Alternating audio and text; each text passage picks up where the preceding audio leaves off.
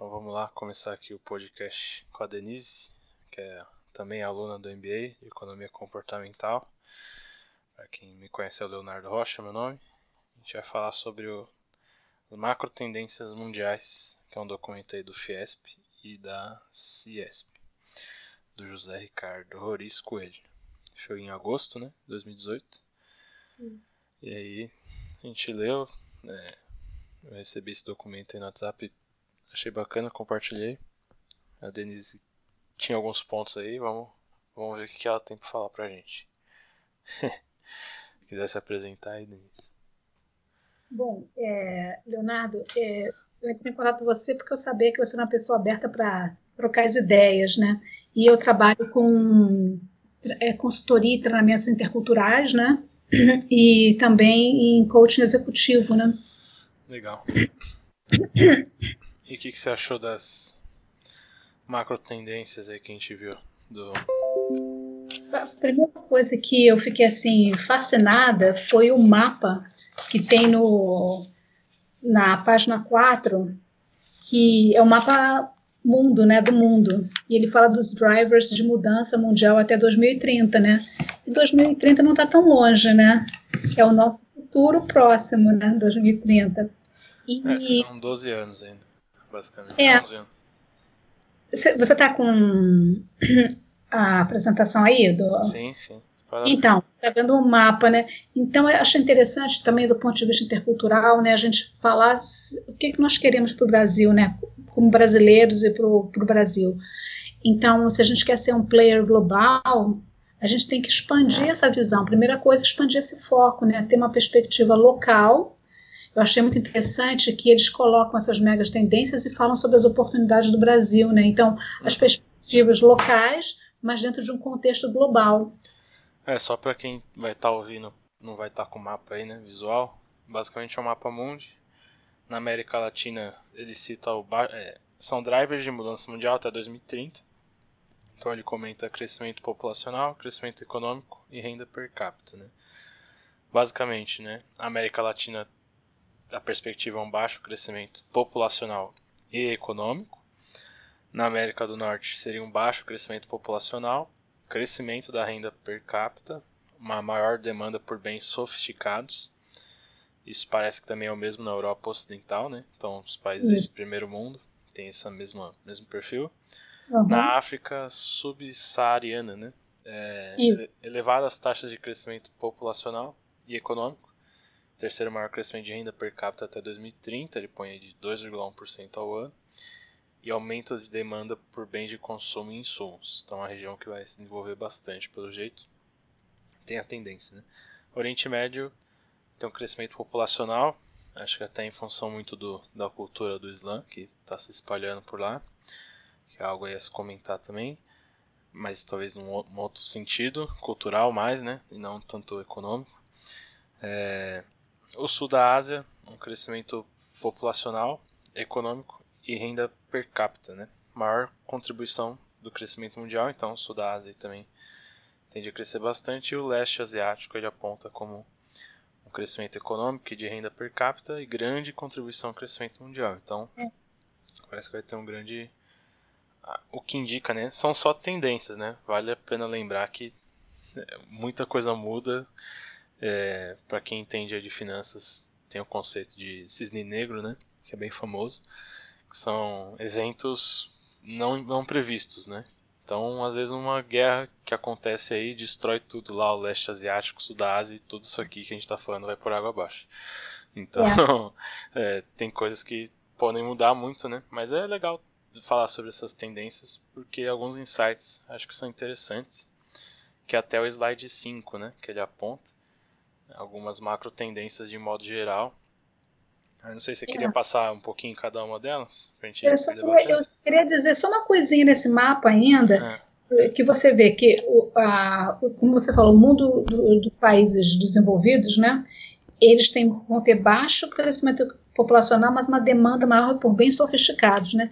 Vai ter crescimento em todos os continentes, só na América Latina, né, que é um que América do Sul e Central, que compõe a América Latina, que tem uma previsão de baixo crescimento populacional e econômico, né? É. é que a gente pode reverter isso, né? É, é um cenário um pouco complicado mesmo. Até é. acho que em, em, tem questões políticas aí, né? Que envolvem, não seria tanta discussão aqui hoje, mas acho que muito da influência política da América do Sul que é uma política muito complicada, né? De, de economia, enfim. Até cultural é. também. Mas é realmente interessante como ele aponta todas as regiões crescendo, menos aqui, né? É, é tá assim. Mas assim, de, é, o curioso é que depois ele aponta vários é, macro tendências e em cada um ele dá algumas alguns insights para o Brasil, né? Que o Brasil é. podia se, se, né, se ligar e se aproveitar. Então é. acho que tem a chance de crescer, sim. É, porque mesmo no quadro, assim, quando a gente tem os desafios, né? Os desafios eles guardam por trás as oportunidades, né? E você mencionou o slide 5, que são das macro tendências, que eles colocam oito macro tendências, né? Isso, aí só para citar aqui pro pessoal, né?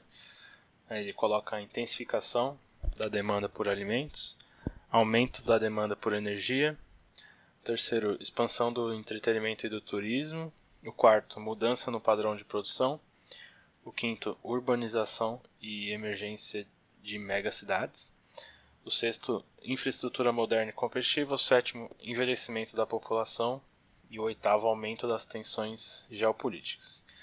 Aí vamos, vamos comentando um pouquinho de cada um. Os, é. Acho que é legal passar um pouco, né?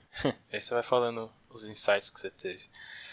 Vou começar pelo na ordem mesmo, na maior hum. demanda de alimentos aí. O que, que você, o que, que você viu aí? O que, que você achou? As três primeiras, o Brasil já tem assim uma, alguma coisa em andamento, né? Que, por exemplo, nessa demanda de alimentos, a gente tem uma, um bom desempenho no agronegócio, né? É. E ele fala também do recurso da água, né? Que é um recurso que o Brasil tem bastante.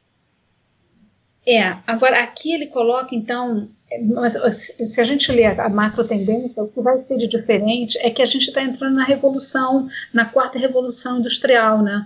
E que isso tem a ver com muita tecnologia envolvida, com big data, é, biotecnologia. Então as coisas não vão ser mais como, é, como são, né? Então, é, tem, ele fala em agricultura de precisão, biotecnologia genômica, ele, e a gente sabe que o agronegócio tem um componente muito forte de, de desestabilizar o meio ambiente, né? Então, tem que ter essa questão da água, né?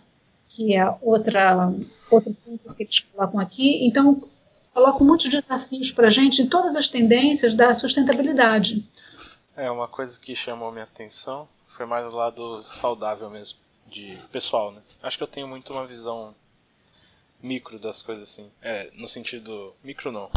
Uma visão muito pessoal. Né? Então eu gosto muito de, de ver como que afeta a vida das pessoas. Né? E parece que de modo geral ele fala de alimentos que com maior prazo de validade, né? Não sei se você viu isso. Uhum. Eu não sei até que ponto isso seria bom, né? Porque provavelmente vai envolver algum tipo de, sei lá, algo artificial, né? Talvez é, não é, seja tão saudável. Mas se a gente pensar na fome no mundo, né? Não, sim. Nessa visão macro, eu entendo. Então, é, é, o que a gente vê na aula são os trade-offs, né? É, pode, exatamente. Pode ser, pô, legal.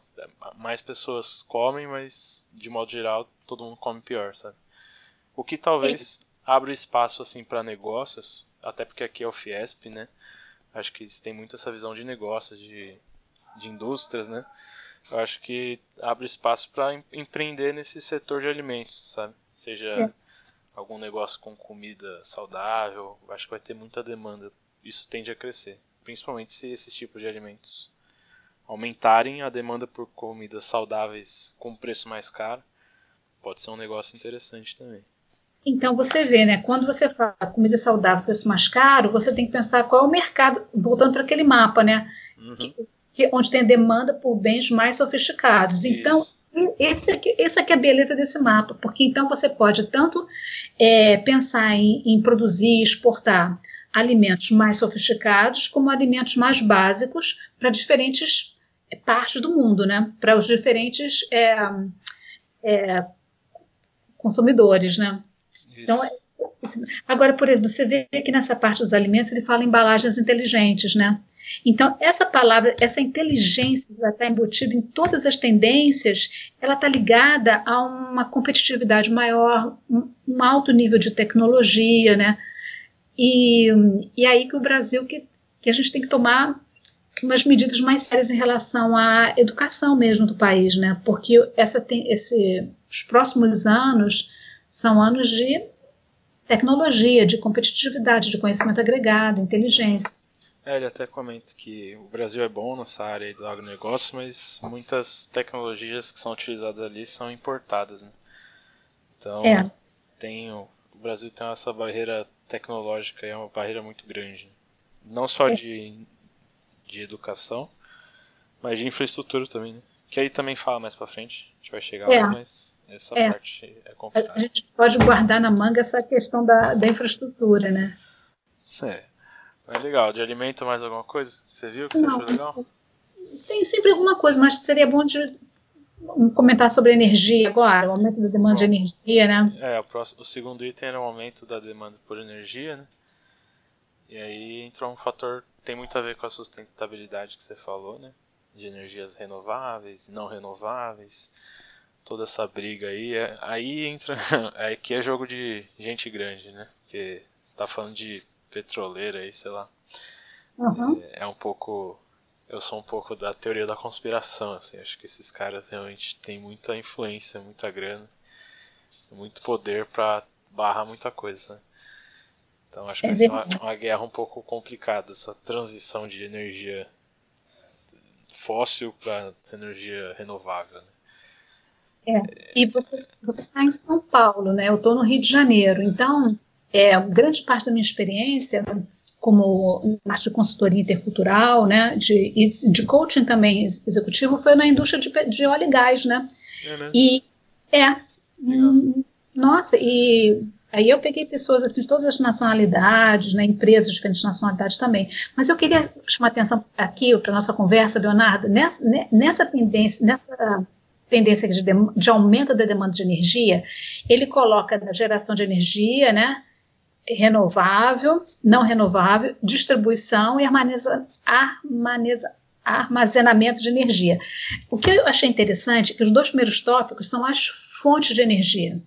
E que nós estamos bem, a gente tem, olha, fontes de energia renovável, geração eólica, do vento, solar, hidrelétrica, biomassa e resíduos. Nós uhum. já, temos, já, temos, já temos alguma coisa para mostrar. Não renovável, o petróleo, gás natural, né, nuclear, uhum não tanto. E os próximos itens são de, de distribuição e armazenamento de energia. E aí que a gente vai voltar para a questão da tecnologia, né, da inteligência agregada, né?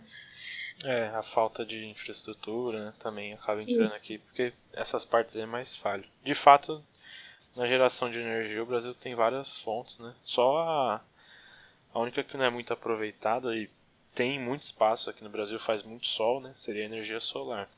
É. Mas como é muito caro ainda, acaba que não, não tem ainda. O que eu acho legal, ele fala também da energia... Eólica? É, também da energia eólica, mas acho não sei se é aqui ou se foi em algum outro lugar que eu vi, mas é que... Ah, não, tá aqui mesmo. Consumidores serão produtores simultaneamente. Então tem algumas, algumas formas, por exemplo, de pessoas gerarem energia solar no teto da uhum. casa, sabe? Isso que eu acho uma, uma iniciativa muito, muito legal. Tem muita. Acho muito legal esse tipo de, de conceito. De cada pessoa gera uma parte da energia, sabe? Isso seria muito interessante de se ver. É, é, aproveitar. Antes da gente mudar de tema ainda no petróleo, apesar da gente ter, saber do, das questões prós e contra, né? É, a gente tem agora a, muitas notícias do pré-sal, né? Que vai ter mais uma rodada de petróleo agora e o pré-sal está ressurgindo com muita força, né? E se essas coisas forem bem manejadas, isso, olha, por experiência própria, eu posso dizer para você que o que como mexe com mão de obra, com é, oferta de empregos, é muito forte ainda. muito, muito significativa, especialmente para o Rio de Janeiro. Macaé, sabe? Uhum.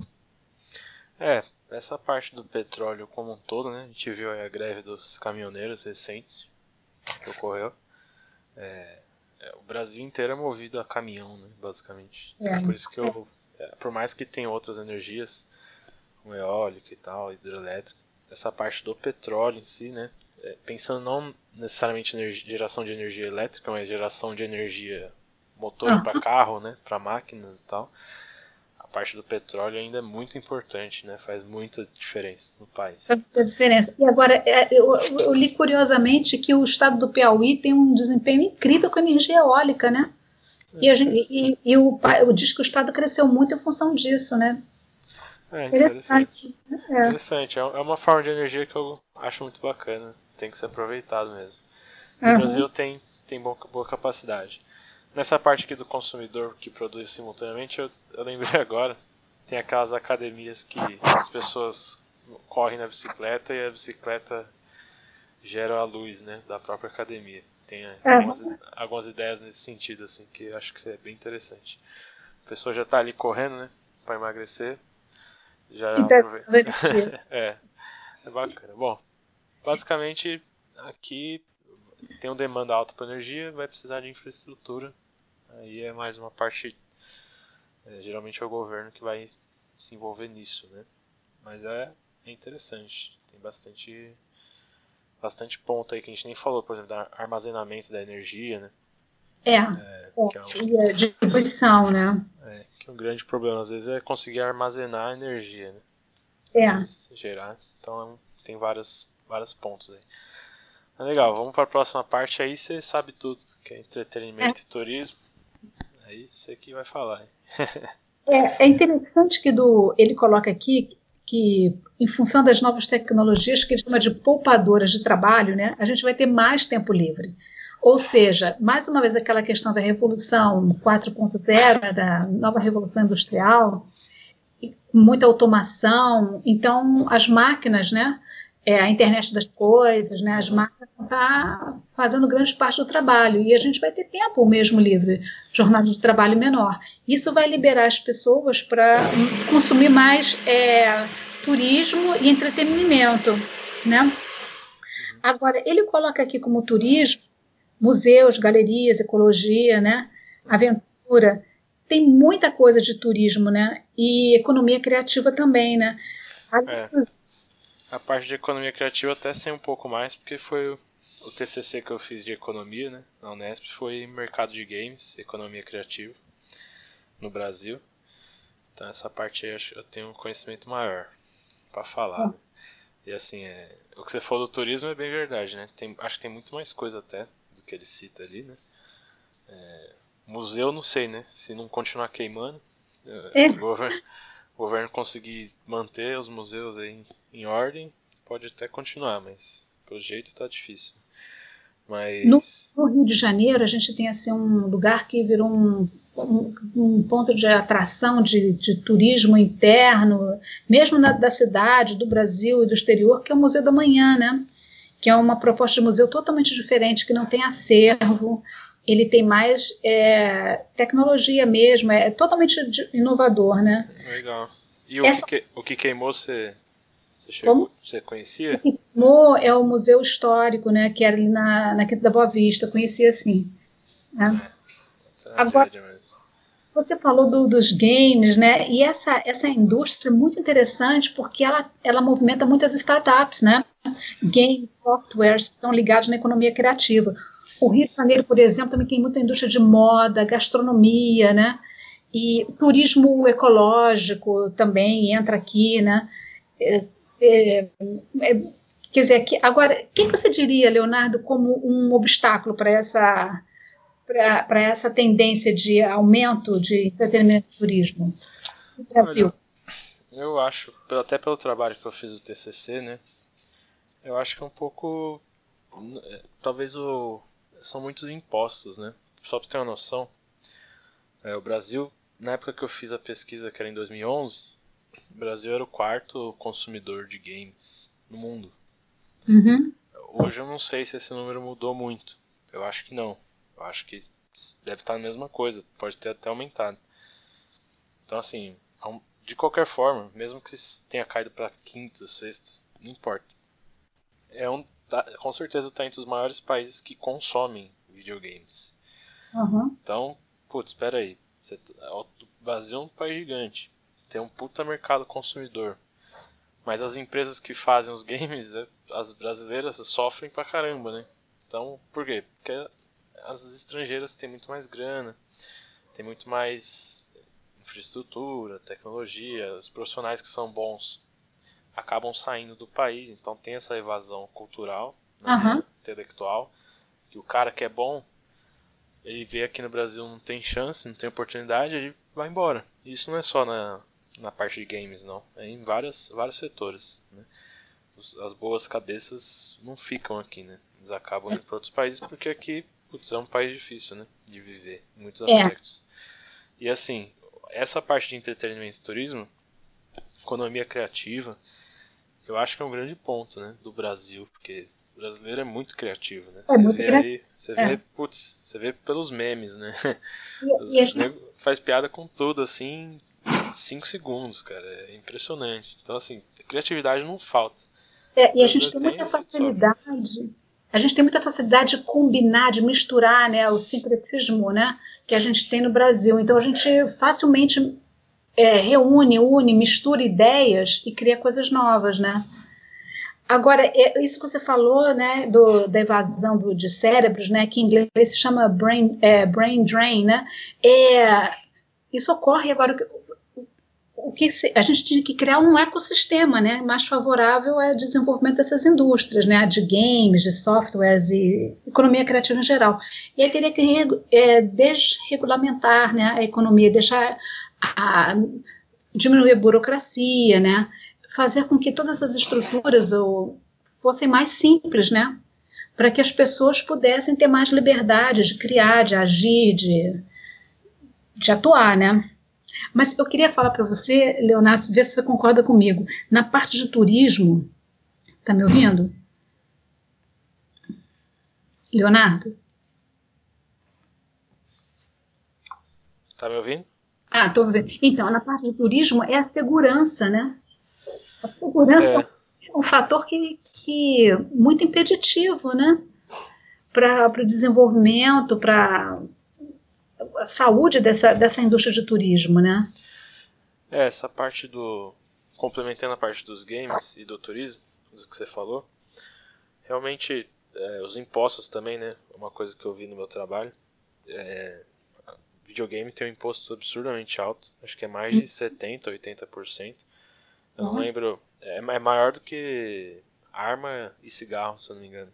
Então, num país onde cigarro tem menos tributo que videogame, qual que é a lógica disso? Do que armas, do que um monte de coisa assim, sabe? Então, é, não faz muito sentido é, ter um imposto tão grande por algo que é, poderia gerar muito mais. Porque acaba ficando muito caro, né? Os jogos, os consoles, vem, vem aqui pro Brasil, são muito caros comparado lá fora.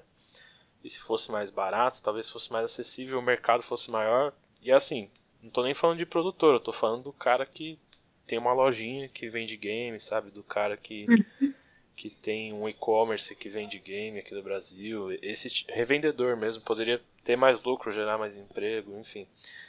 E eu já fiz curso de desenvolver games, sei que é uma área é, é difícil no Brasil, o pessoal sofre bastante. Alguns projetos até tiveram incentivos com a Lei Rouanet lá, é, e ficaram bons. Tem alguns jogos bons feitos por brasileiro, brasileiros, tem um pessoal bom, mas essa evasão é um problema mesmo. Até na, se for pensar em moda, né? Grandes modelos e tudo mais, eles não vivem aqui no Brasil. Né?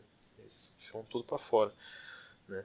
É, é. Eles vão tudo. Essa parte cultural eles acabam saindo muito. Da parte do turismo, aí você mora no Rio, você pode falar muito melhor do que essa questão da segurança. Né? Não que é. São Paulo seja um lugar super seguro, mas aí no Rio tá terrível. Né? É, agora a questão também da, da moda que você falou, né? Da, também tem a questão assim da indústria têxtil, né, de todos os insumos da, da própria indústria da moda, né.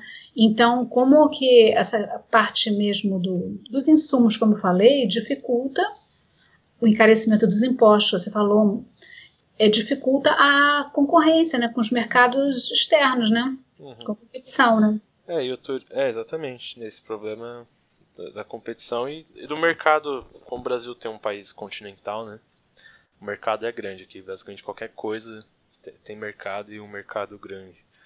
Então poderia movimentar até o próprio mercado interno mesmo. É, da parte do turismo, focando um pouquinho mais nisso agora, acho que realmente essa segurança pública, que é até um problema que ele fala mais para frente, impacta muito, né? E também é.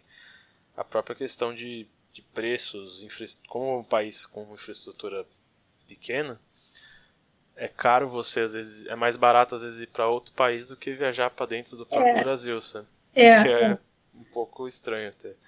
É. Então, é, assim... Fica mais barato você ir para a Flórida do que você, dependendo da época do ano, do que você fazer um, um turismo, férias no Nordeste do Brasil. É, então, aí isso acho que eh, o Brasil poderia ser um país muito turístico. Acho que tinha que focar nisso, né? Ser realmente um país, assim, que ganha muita, muita grana com o turismo. Porque tem um monte de praia, não é só o Rio de Janeiro. Tem São Paulo, tem. Olha o tanto de cidade que tem, né? Tem Bahia, tem. Tem um monte de lugar. No Nordeste, no Norte tem Amazonas. No Sul tem coisa turística. Então o país inteiro tem coisa turística e atrai muita gente, né? Naturalmente. Mas poderia é. ser melhor, ser mais seguro e. Mas o transporte para mim acho que faz uma grande diferença também nesse sentido.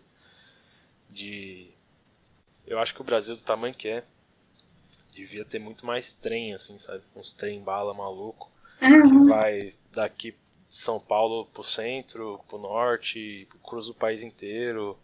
Lá no norte que tem muita, muito rio, tinha que ter mais transporte por navio, né? Fluvia, fluviário, né? Que chama. Uhum. É, se não me engano. Eu esqueci a palavra. Acho que é isso. É. Fluviário. É, fluviário. É. Vou depois quiser depois. Essa palavra é um pouquinho chata. Mas é, ridículo, porque, por exemplo, lá no, no Amazonas tem muita estrada, mas é cheio de rios, sabe? E não é um lugar muito bom para estrada porque o mato cresce toda hora, destrói toda hora. É. E, mas eles, ainda assim, é aquela mentalidade de estrada, de caminhão do Brasil, entendeu? que é um, em alguns pontos não faz sentido. Seria melhor fosse tudo barco lá, assim, quase tudo barco. E vai isso, rios e vai embora. Isso a gente estudou que é a falácia do planejamento, né? E também o que a gente está fazendo aqui, que eu pensei antes no início, né, eu, seria assim, talvez oportuno falar agora, que é, as boas decisões, né, para uma boa tomada de decisão, elas são baseadas em boas análises, né? Então, espero que a nossa conversa é, estimule boas análises, né? É, aqui está sendo mais... Melhorar, o, tornar os processos decisórios mais robustos, né? É, aqui está sendo mais um bate-papo descontraído, uhum. um jogo de ideias, né? Brainstorm uhum. não é. A ideia não é focar em um assunto e fundo, a ideia é comentar um pouco de cada um, os insights e vamos tentar trazer alguma coisa da economia comportamental também. Né? Uhum. A gente conseguir. É que por enquanto está um pouco mais na economia. Economia mesmo. É. é. É que acaba sendo a parte macro, né? Não tem como. É, aí, bom, vamos lá então. A mudança no padrão de produção, que é o próximo ponto, né? É, aí a parte mais de sustentabilidade. É. O que, que você viu aí? O que, que você achou? Ele tá, aqui ele fala basicamente que o crescimento econômico demanda um consumo de energia maior e demanda que seja sustentável, né? Seja limpo, enfim, aquela coisa mundo verde, né? É. é e também da, dessa eficiência energética, né? Porque a gente você vê que os, os, os, recursos naturais, né, vão se esgotando, né? E também recursos econômicos e tudo. Então você tem que ter essa eficiência energética, é, é, poupando o planeta, né? E, e também com esse aumento de população, aumento de demanda, a gente tem que ajudar, trabalhar nesse equilíbrio, né? É, é eu acho interessante esse ponto de energias renováveis, de sustentabilidade. Acho que é inteligente, principalmente com questão dos recursos, né, que são escassos. Se você conseguir criar um uhum. ciclo que eles nunca acabem, né, que eles se renovem, isso é muito inteligente mesmo. A única coisa que eu não concordo muito, né, acho que você sabe disso, é a parte do aquecimento global.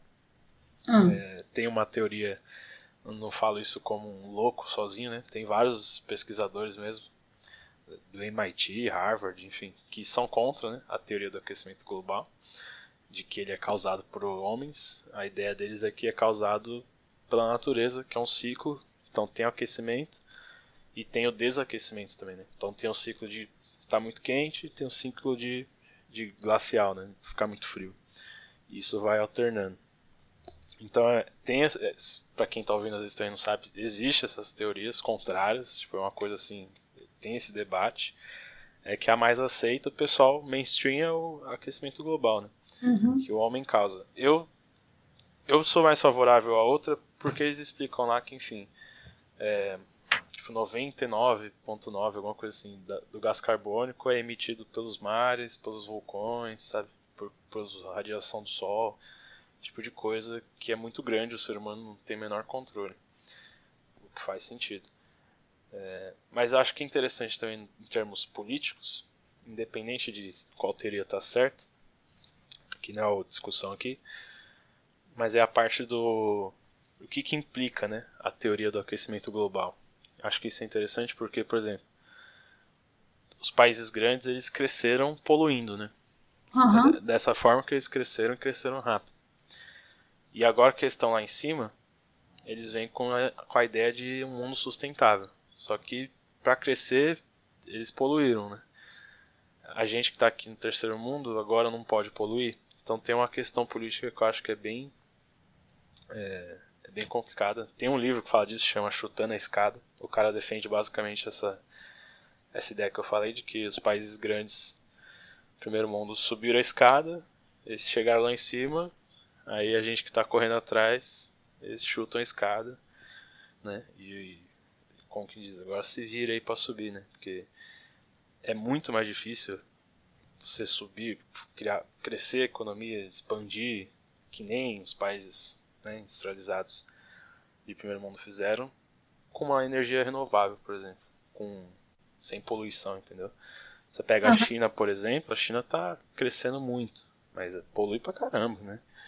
É, é, é, o jeito, é, basicamente é assim que o humano sabe fazer, né? Depois que você já tem uma estrutura, pô, é mais fácil, né? Então tem uma, que, questão, não sei, aí entra um pouco de conspiração mesmo, mas é de se pensar. É, eu acho que é interessante se pensar nisso, o quanto que não tem de jogo político nisso, né? De, ah, é, quanto que eles realmente estão preocupados com o planeta e o quanto que eles estão preocupados com agendas políticas, sabe? Acho que essa parte aí é interessante pensar. Faz pensar mesmo. é, até porque tem, tem muito disso, né? De, ah, a gente quer salvar o planeta, quer, mas também não quer perder o padrão de vida atual. Que é até aquele teste que a gente fez em aula, né? Uhum, é, plan... pegada, né? É, da pegada ecológica. Então, assim, até nível político e pessoal, né? A gente quer conservar, mas também não, não quer perder o padrão que a gente tem hoje. Então tem um conflito aí muito grande de, de interesses interno mesmo, de cada pessoa. Todo mundo quer um mundo verde, mas quer viver do jeito que é hoje, que não é o mundo verde. Então, é, eu não sei como resolver esse conflito. Um conflito um pouco difícil. Porque tem a questão da versão à perda, né? Quem já tem um padrão de vida não quer perder aquele padrão de vida. Então, o país do primeiro mundo que mais polui não vai querer perder o padrão de vida dele. Bom, essa questão é, realmente tem tanta informação, até nessas tendências, nessa tendência que a gente está lendo aqui, sobre o incremento da, da produção industrial limpa, né?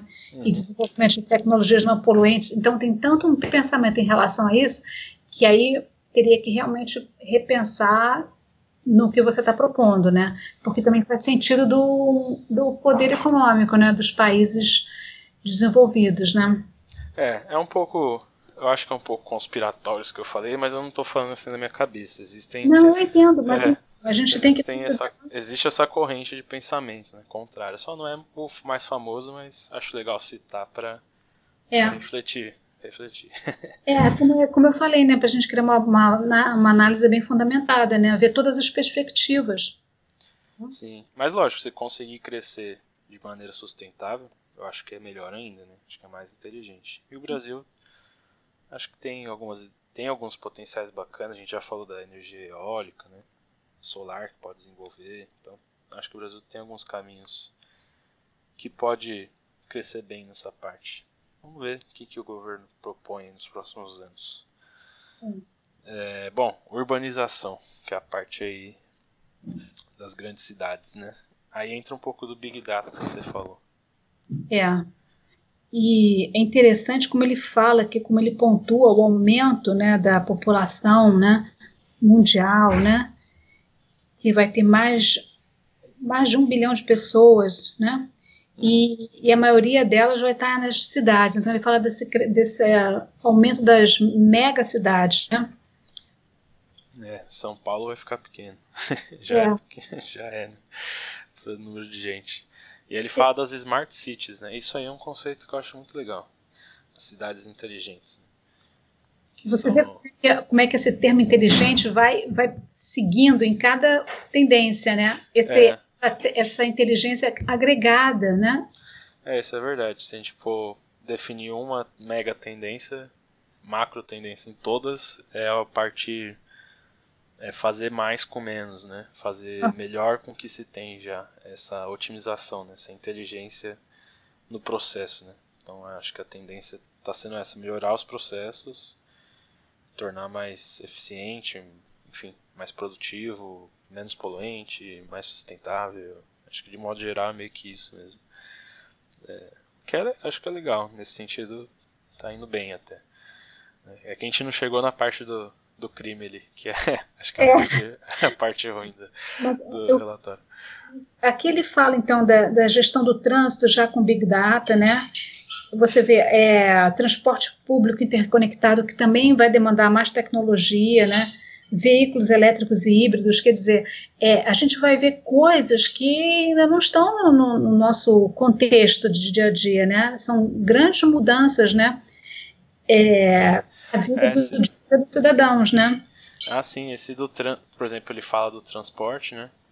Eu não sei se é aqui, aí dá um exemplo da Holanda. Ah, acho que a Ericsson conectou um quarto de todos os semáforos do país com inteligência artificial. Ela conseguiu reduzir 10% o congestionamento em horário de pico. Então, uma máquina falava pro semáforo abre, abre, fecha, abre, fecha. Ela que pensava nisso e fazia o trânsito andar mais. Né? Então isso aí eu acho muito legal. É. A parte do trânsito, né, do transporte. Ele dá alguns outros exemplos aqui, né, de sistema de saúde digitalmente interligado, é, plataforma de educação à distância, habitação de baixo custo, área pública de lazer. Então tem bastante bastante ponto aí de, da urbanização, né? Até porque muita gente numa cidade grande, né? Você cria alguns problemas que não tem na cidade pequena. É. Principalmente pela oferta, demanda, enfim. E também com a migração das pessoas entre essas megacidades, se a gente pensar só no Brasil, então as pessoas é, mudando de cidade dentro do país mesmo, esse sistema integrado de saúde vai ajudar muito em políticas públicas né, de saúde, né? Sim. E, é, a parte e, que ele fala de plataforma de educação à distância, né? Aí a gente pode falar bastante também, porque a gente faz, né? Uma é, educação é. à distância. É. E, e, e, você vê que acho que a notícia dessa semana no jornal do, do que a educação à distância está crescendo assim exponencialmente em relação à educação presencial, né? Ah, eu não sei você, né? Aqui é o nosso MBA, para quem não sabe, é AD, né? À distância. Até por isso que a Denise consegue falar aí do lá do, do Rio, eu aqui de São é. Paulo. É, mas é, para mim, assim, é muito, vai ser muito difícil eu voltar para uma educação, se for fazer algum curso, algo presencial, sabe? Porque, puto, o EAD é sensacional, sabe? Você consegue se conectar com pessoas, se você realmente quiser o network, você consegue fazer, que nem a gente está fazendo aqui agora. É, você tem alguns momentos presenciais, né? Que uhum. as redes temáticas, mas não é sempre. E, meu, economiza muito tempo, né? Então, assim, a gente que vive em cidade grande, a gente sabe que tempo é uma coisa difícil. Porque eu trabalho longe de casa. Né? Se eu tivesse que ir para algum lugar estudar ainda, puta, ia ficar bem ruim. Eu ia gastar muito tempo fora de casa. É. E no EAD, não. Eu assisto a aula quando tá gravado lá, eu assisto no meu tempo.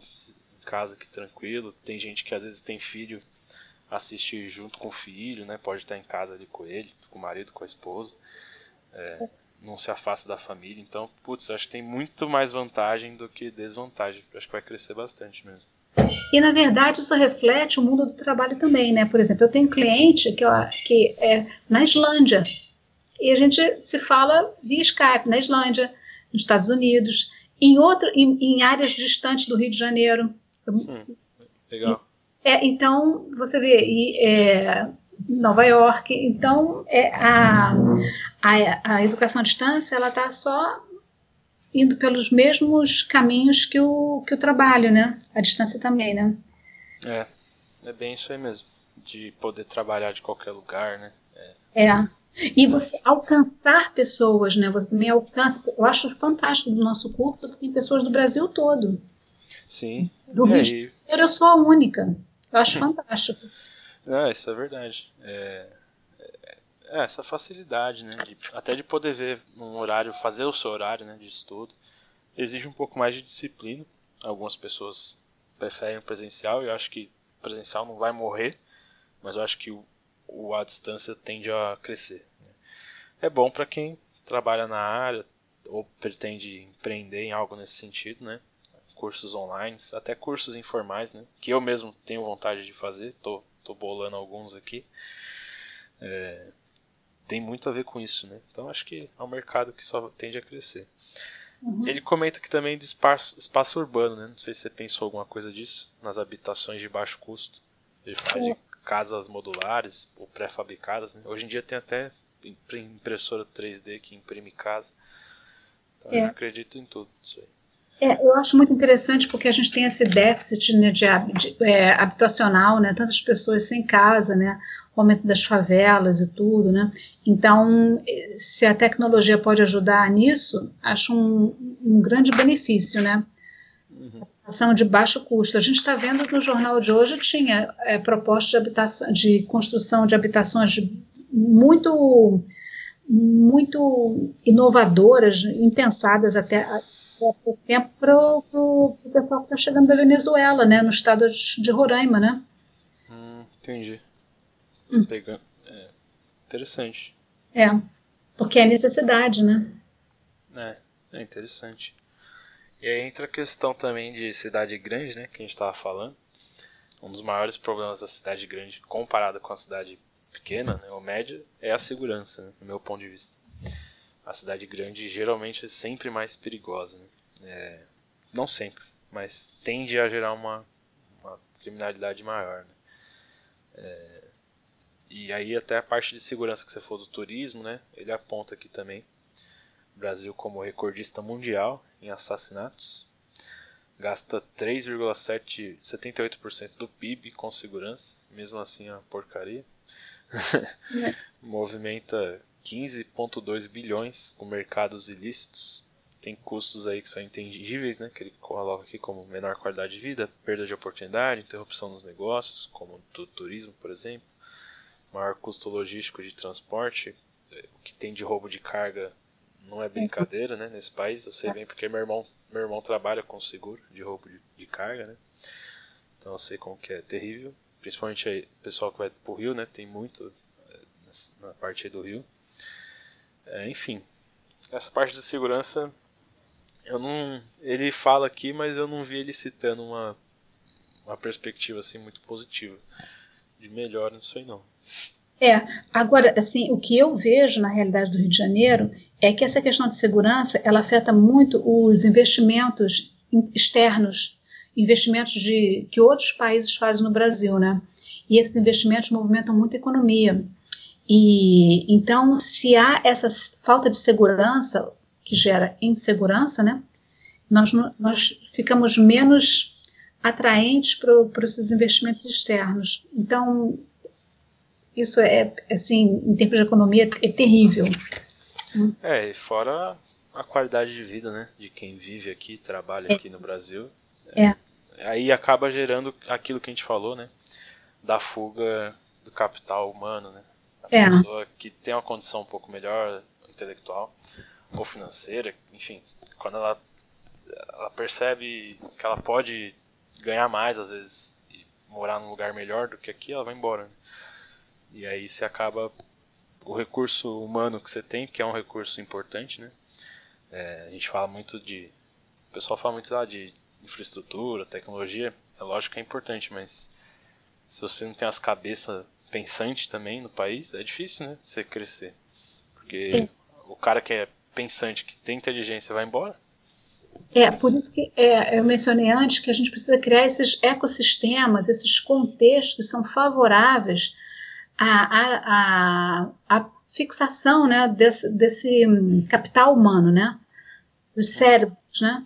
Porque Exatamente. se as pessoas encontram esse contexto favorável ao desenvolvimento delas, trocas de conhecimento e de, de colocar a mão na massa também, de exportar, de comercializar, de empreender, então as pessoas ficam, não tem, tem que criar, e isso a urbanização, né, pode ajudar, né, criar os hubs de inovação, né. Isso, é, Vale do Silício da vida, né? É, a gente fica pensando nisso logo no Vale do Silício, né, que é o, é, o mais famoso. Cabeça, né? É, acho que é o mais famoso. É, aqui no Brasil não tem muito esse hub de inovação no Brasil é 25 de março. É. Dos comerciantes. Só se for, né? É, bom, vamos lá então. Infraestrutura, pra gente passar em todos os pontos. Uhum. Bom, aí acho que a gente já falou bastante até, né? Que infraestrutura, enfim, no Brasil é obsoleto, precisa melhorar, tá atrasado. Tem lugar que nem tem, na verdade, nem que tem tá velho.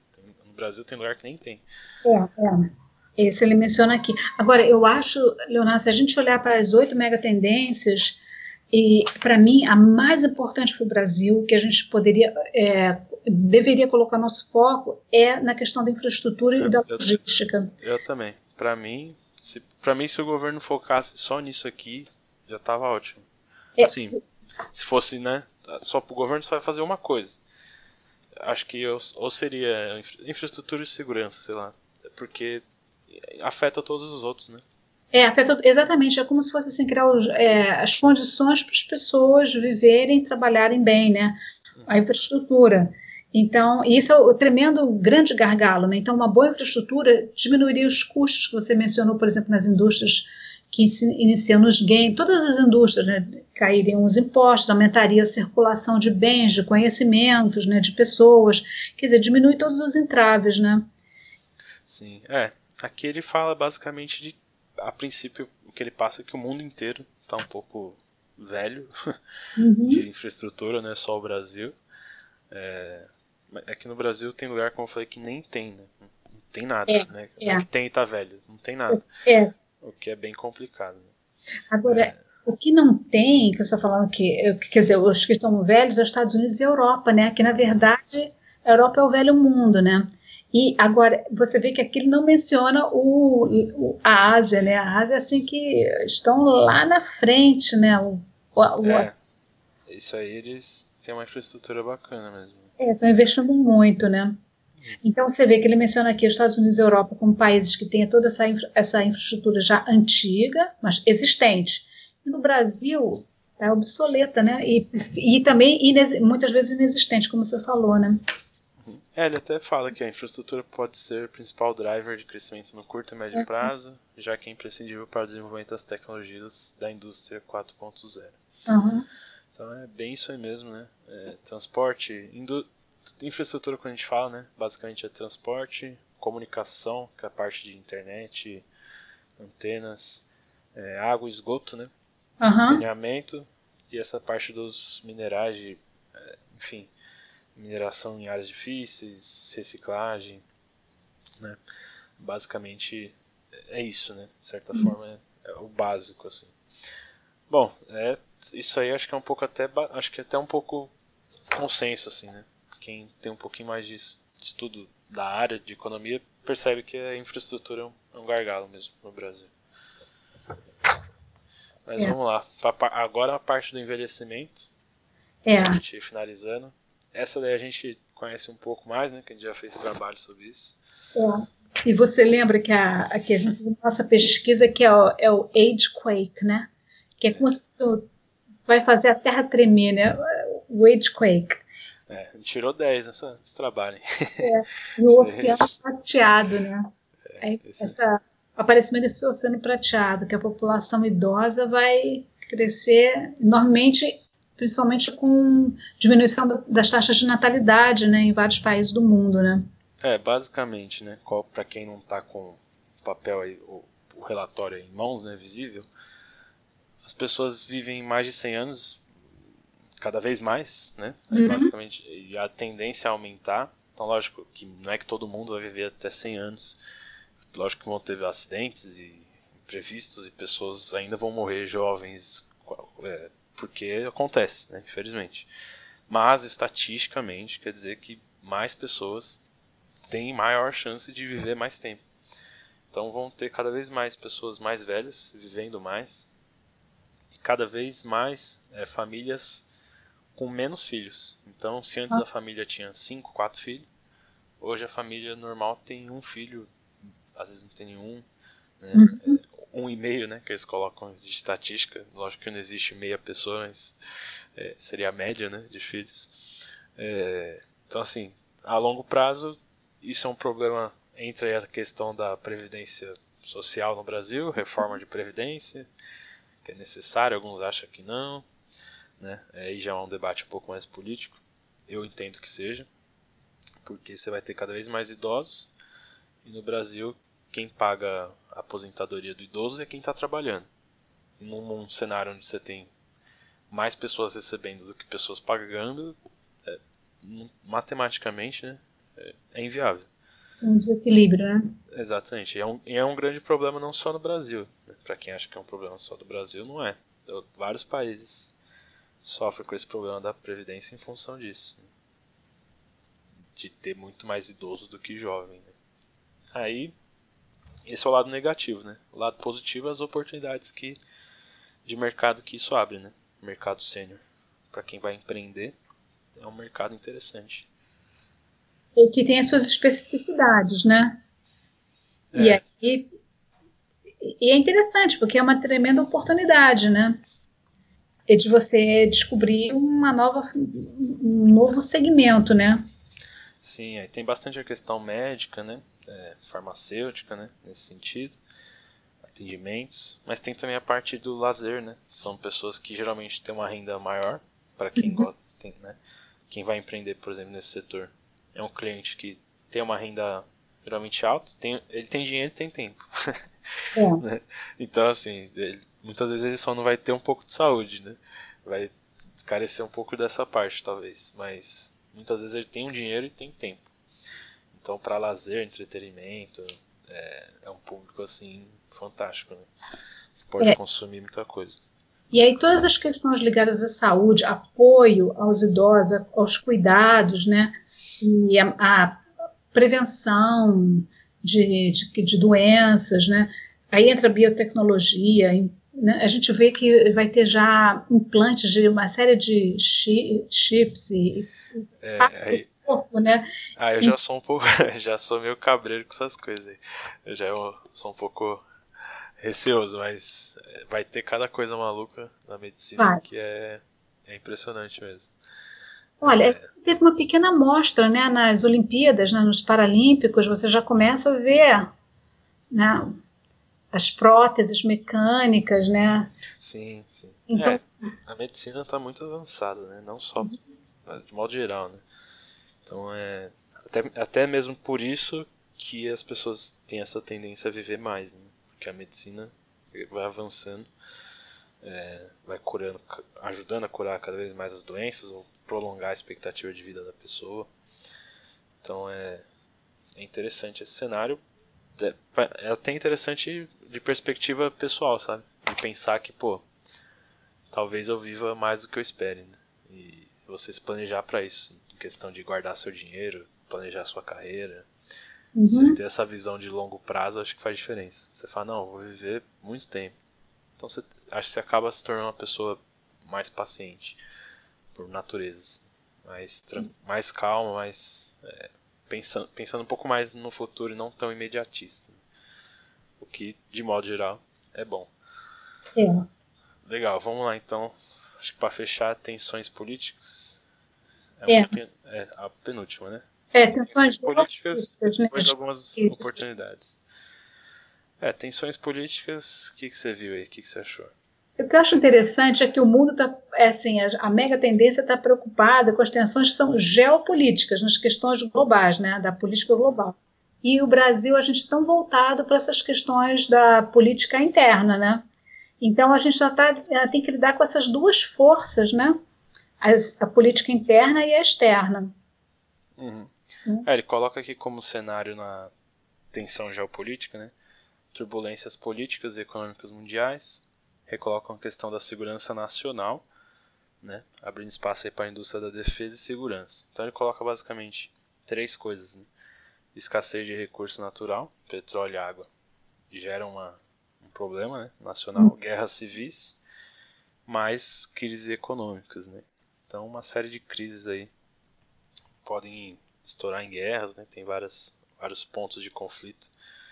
Coreia do Norte, enfim, tem várias várias tretas né, no mundo em questão de segurança, de defesa. E nisso aí o Brasil é, acho que é mais uma zona de, de refúgio né, de, do, dos países do norte dos Estados Unidos, por exemplo, do que alguém que vai entrar em guerra, mas de qualquer forma é uma tensão geopolítica mais no mundo, mas que afeta o Brasil. Né? Assim, acho, que, acho que são outros países que sofrem mais do, com isso, mas o Brasil obviamente é afetado.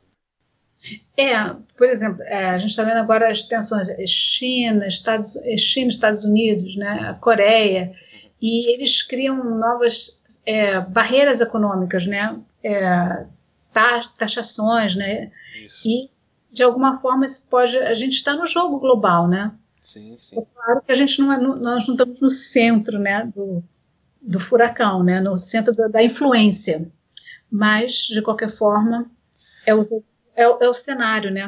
Uhum. É, aí tem as questões de. Enfim, essa é uma tensão geopolítica, né?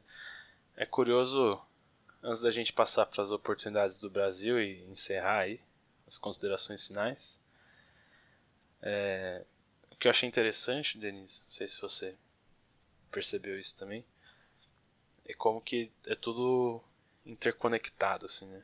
Meio que tudo que a gente uhum. falou tem a ver, sabe? Por exemplo, é, o país precisa de mais infraestrutura para poder gerar um turismo maior e o turismo, é, né? E para ter essa infraestrutura vai demandar mais energia, mas tem que ser uma energia sustentável é, e tem que lidar com a questão de, do turismo, por exemplo, de grandes cidades e aí como que essas pessoas vivem e produzem nessas grandes cidades, a questão do envelhecimento delas e o mundo lá fora, como é que influencia o próprio país e a questão dos alimentos. Vai ficando mais gente viva, né? Se tem mais gente viva. Aumenta a demanda. É, então, assim, é meio que todas as macro tendências, uma, uma se conecta com a outra de alguma forma, né? E assim, se uma vai mal, se uma estoura, as outras vão estourar, né? Então por isso que parece que não tem nada a ver, mas se tá tudo bem aqui, a sete primeira tá boa. Mas aumenta, é. sai uma guerra mundial, ferrou tudo, né? Às vezes destrói tudo. É, é. Então é muito, acho muito louco isso, como que é tudo tudo inter, interconectado. Eu acho muito é, e por isso que a gente fala desse aumento da complexidade, né? É uma complexidade muito grande. É, você não pode só olhar para um lado e tem que combinar todas essas perspectivas, né? E, e, por isso que entra muito, a gente vê aqui nessa, terminando essas tensões geopolíticas, ele fala no Big Data para controle de fluxo migratório. Quer dizer, o, é, as, as informações são tão complexas que a gente tem que recorrer mesmo à, à tecnologia, assim, é, para ajudar a gente a, a interconectar, como você falou, todas essas, essas variantes, né? Sim. E você vê que o fluxo migratório já está afetando o Brasil, né? A gente teve o, o, fluxo de imigrantes do, do Haiti, não foi? Há pouco tempo. Agora, fortemente da Venezuela, né? Brasileiros saindo, né? Mas aí você vê que é outra questão, né? Estão saindo. Mas você vê que a gente, isso, a gente não está imune a essa movimentação né, de não, pessoas. De forma alguma. Uhum. alguma. Ele fala da segurança também, tem muito a ver com a questão do turismo que a gente comentou. Né? É, segurança de informações, ele comenta aqui, né? Aí você lembra do caso do Facebook, por exemplo, né? Caso recente aí de vazamento de informações. Então hoje informação também é algo muito importante. Né? É, a consideração é. final que ele passa aqui, no cenário de curto prazo, ele fala que é uma lenta retomada da atividade econômica, acúmulo de 13 milhões de desempregados, incerteza no quadro político eleitoral, isso no Brasil, né?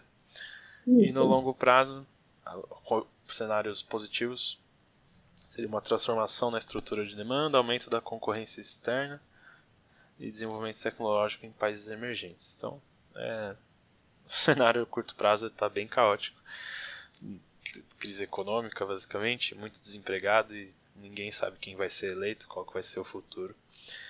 É, enfim, isso é uma macro tendência de 12 anos. Acho que é bom levar em conta isso, porque muda muito. Né? Então, assim, pensa 12 anos atrás, né? Dá, dá o que 12 anos atrás? 2006, né? Uhum. O mundo era bem diferente em 2006, né? Não tinha... É, não era todo mundo que tinha celular, internet não era uma coisa assim tão tão usado, tão comum, sabe, na vida de todo mundo. Era uma outra e não faz tanto tempo. Você é, verdade. Muda muito, né? Então assim, 12 anos para frente vai pode ser uma mudança totalmente diferente. A gente, sei lá, às vezes nem vai usar mais celular, vai ser um, um, uma realidade virtual muito louca, sei lá. é, pode mudar tudo, né? Então acho que é legal ver as tendências, mas é legal ir atualizando. Um livro bacana sobre isso é um que chama Super Previsões. Não sei se você já viu. Não. É do Philip Tetlock e acho que é Dan Gardner. Enfim, chama Super Previsões ele estuda algumas pessoas que têm a capacidade de prever eventos assim de seis meses a um ano de distância maior do que as pessoas comuns, né? E ele vai falando o que, que esses caras fazem de diferente, né? qual, qual é o método deles. Um dos métodos que eu acho legal e tem a ver com o que a gente está fazendo é se atualizar, sabe? Trocar informações e os caras mudam de opinião. Então, assim, ah, um exemplo, né? Ah, a eleição é daqui seis meses, vamos supor. Não é tá, tá agora aí na cara, mas vamos supor que seis meses atrás.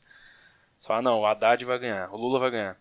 Aí sai uma informação no jornal, você muda a sua opinião. Você fala, não, agora eu acho que o Bolsonaro tem mais chance. Aí sai uma, acontece outra coisa, você fala, putz, agora mudou. Né? E aí eles vão ajustando assim ao longo do tempo. Então essa é uma técnica que é basicamente o que a gente fez hoje. A gente olhou as tendências do futuro e, ah, a tendência é essa como é uma coisa muito macro, né? É sempre legal, por exemplo, sei lá, daqui seis meses, um ano, quando o Fies lança, Fiesp lançar algo, outro desse, sentar e olhar de novo, né? A gente volta a conversar, né? Que, que, é, que que eles aí comparar, né? Pô, o que que eles falaram em 2017 de 2030 e o que que eles estão falando 2018 de 2030 e o que que eles estão falando em 2019 de 2030, sabe? Ah, mudou o quê? Ah, às vezes já vê, ó, mudou isso aqui. Os caras acham que já não vai ser mais assim. É importante se atualizar também. É, é, você mencionou um livro, né? Tem uma, uma mulher, uma americana, que eu sempre procuro ver o site dela, o que, que ela está fazendo. O nome dela é Faith Popcorn. E, e ela trabalha no. Ela, ela fundou Brain Reserve, tá? E é um. Ela é fantástica, ela é uma futurista, né? E tem uma frase dela que eu acho espetacular que ela fala assim: se você soubesse tudo sobre o amanhã, o que, que você faria diferente hoje? Tá? Então, assim, eu acho essa frase fantástica. Então, a gente vendo a nossa vida, como você acabou, falar, acabou de dizer, né? A gente tem uma perspectiva de ter uma vida mais longa. Então, sabendo disso, o que, que a gente faria diferente hoje? Vendo essas mega tendências, né? Vendo assim o, o, o tabuleiro global, né? As forças, o jogo de forças no, entre as partes do mundo. Então, o que, que a gente faria diferente, né? Sim, o comportamento de sustentabilidade, por exemplo, né? Pô, vou mudar meu. Vou tomar banho mais curto, vou economizar água, vou. Né? Ou a parte de empreendedor. A parte de empreendedor, empreendedorismo, né? Pô, você sabe que o mercado sênior tá com a tendência de crescer, né? Às vezes é um mercado consumidor para você tentar apostar, né? Fala, pô, vou criar um produto para atender esse público, né? De pessoas é. mais velhas aposentadas, que tende a crescer é uma sacada, por exemplo, com base nisso que a gente falou. Né? Tem várias outras que dá para pensar. Né? É, é legal, gostei dessa frase. É, então, se você soubesse tudo sobre amanhã, o que, que você faria diferente hoje? Gostei. If you knew everything about tomorrow, what would you do differently today? Né? É, legal. Essa frase é para sempre, fantástica. Não, gostei. Esse, esse, é um exercício também que chama muito, agora o pessoal está falando de foresight, né? Uhum. É, então é você olhar para frente, né? já tem uma, é, antecipar, antecipar os, esses cenários, né? Para você se colocar, né? Se, uhum. se posicionar melhor, né? Fazendo os, os ajustes, como você disse antes. Legal. Pô, gostei bastante dessa. Tô olhando aqui o site dela, legal. É o Brain Reserve. Achei bacana, gostei da frase também. É, ela tem vídeos ótimos também. Vou, vou, vou, vou olhar, gostei. Alguma consideração final aí, pra gente encerrar? Eu queria agradecer você, né, pela oportunidade de conversar, né? Que trocar isso? ideias, né? Não, tranquilo, acho que é, faz parte do, do MBA, né? A distância é isso aí mesmo. Tem que parar um dia pra. Essa às vezes seria uma conversa de corredor, né? Que se fosse um, um curso presencial, né? Que a gente até tava uhum. falando. É. Mas legal. É bacana conversar assim. Valeu aí por gravar, vou, vou postar no podcast. Depois você escuta. É. Depois eu escuto e depois eu coloco também no site da Rio Total Consultoria. Ah, show. Tá bom? Beleza. Valeu, Denise. Muito Valeu, obrigado. boa noite, hein? Um abraço. Tchau. Tchau, tchau. É isso aí, pessoal. A gravação de hoje. Espero que tenham gostado. Bacana falar sobre tendências, é, futurologia, assunto que chama bastante atenção. Isso aí. Até a próxima. Um abraço.